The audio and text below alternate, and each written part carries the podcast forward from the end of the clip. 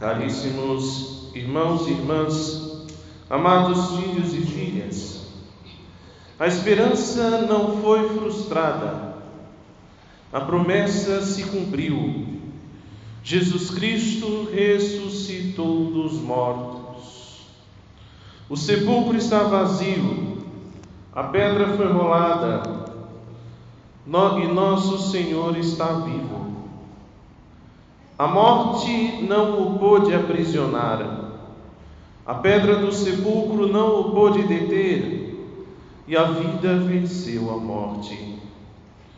Jesus Cristo, que por sua morte venceu o pecado e o mal, com sua ressurreição vence a morte e nos abre as portas da eternidade. Onde se findava a sua vida como peregrino nesta terra, e hoje, Cristo ressuscita para não morrer mais, eterno e glorificado. Deus nos criou por amor, para partilhar de Sua felicidade e plenitude, servindo-o nesta vida e para gozar eternamente de Sua companhia após o fim desta vida.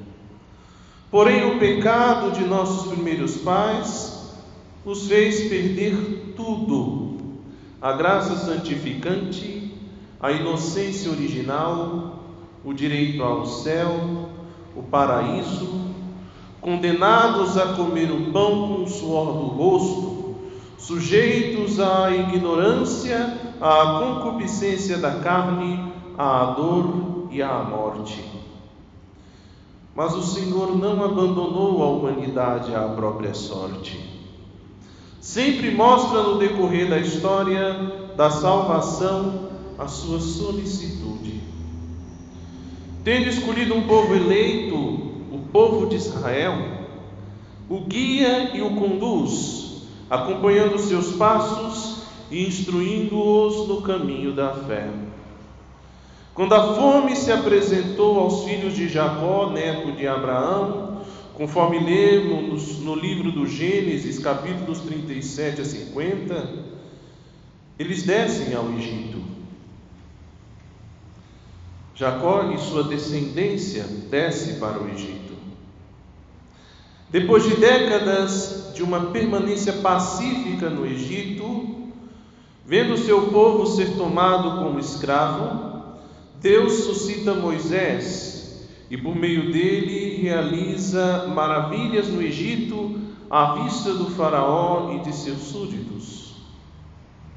Numa noite, Deus determina que o povo faça uma celebração festiva por família, comendo um cordeiro, pães ázimos sem fermento e ervas amargas, e que logo após a passagem do anjo exterminador, se ponham em marcha rumo à liberdade.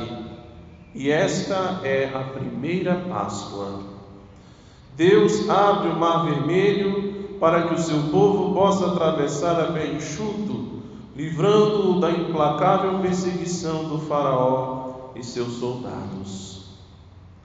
Mas essa primeira Páscoa é apenas uma imagem da nova Páscoa, onde já não mais se come um cordeiro, mas a carne e sangue de Cristo, o verdadeiro Cordeiro que tira o pecado do mundo. O sangue do Cordeiro que giu às portas das casas dos israelitas para afastar o anjo exterminador, hoje é substituído pelo sangue precioso de nosso Senhor Jesus Cristo, que se tornando verdadeira bebida, lava nossas almas e purifica os nossos corações. Sim, Cristo, o Cordeiro Pascal, foi imolado e agora, vivo e vencedor, nos convida também hoje a morrer para os nossos pecados, nossos apegos, nossos vícios, nossos enganos, nossas ilusões e ressuscitemos com Ele para uma nova vida. Esta nova vida é aquela que recebemos no nosso batismo. O que se espera é que aquele que é batizado, sendo nova criatura em Cristo, viva uma vida nova de fidelidade ao Evangelho, combatendo ferozmente o pecado, fugindo das tentações, rechaçando as insídias de Satanás, vivendo na virtude e lutando contra a tirania da carne. Se espera que o batizado viva na amizade de Deus, procurando conservar-se sempre em estado de graça e sendo santificado pela graça dia a dia, adquirindo virtudes e sendo verdadeira testemunha de Cristo no mundo com o auxílio do Espírito Santo. Isto é o poder restaurador da Páscoa, pois tendo morrido para tudo o que é mal, possamos ressurgir da morte eterna, fruto do pecado, para uma vida nova na graça, uma vida em Cristo, uma vida no Espírito, uma vida plena e feliz no Senhor.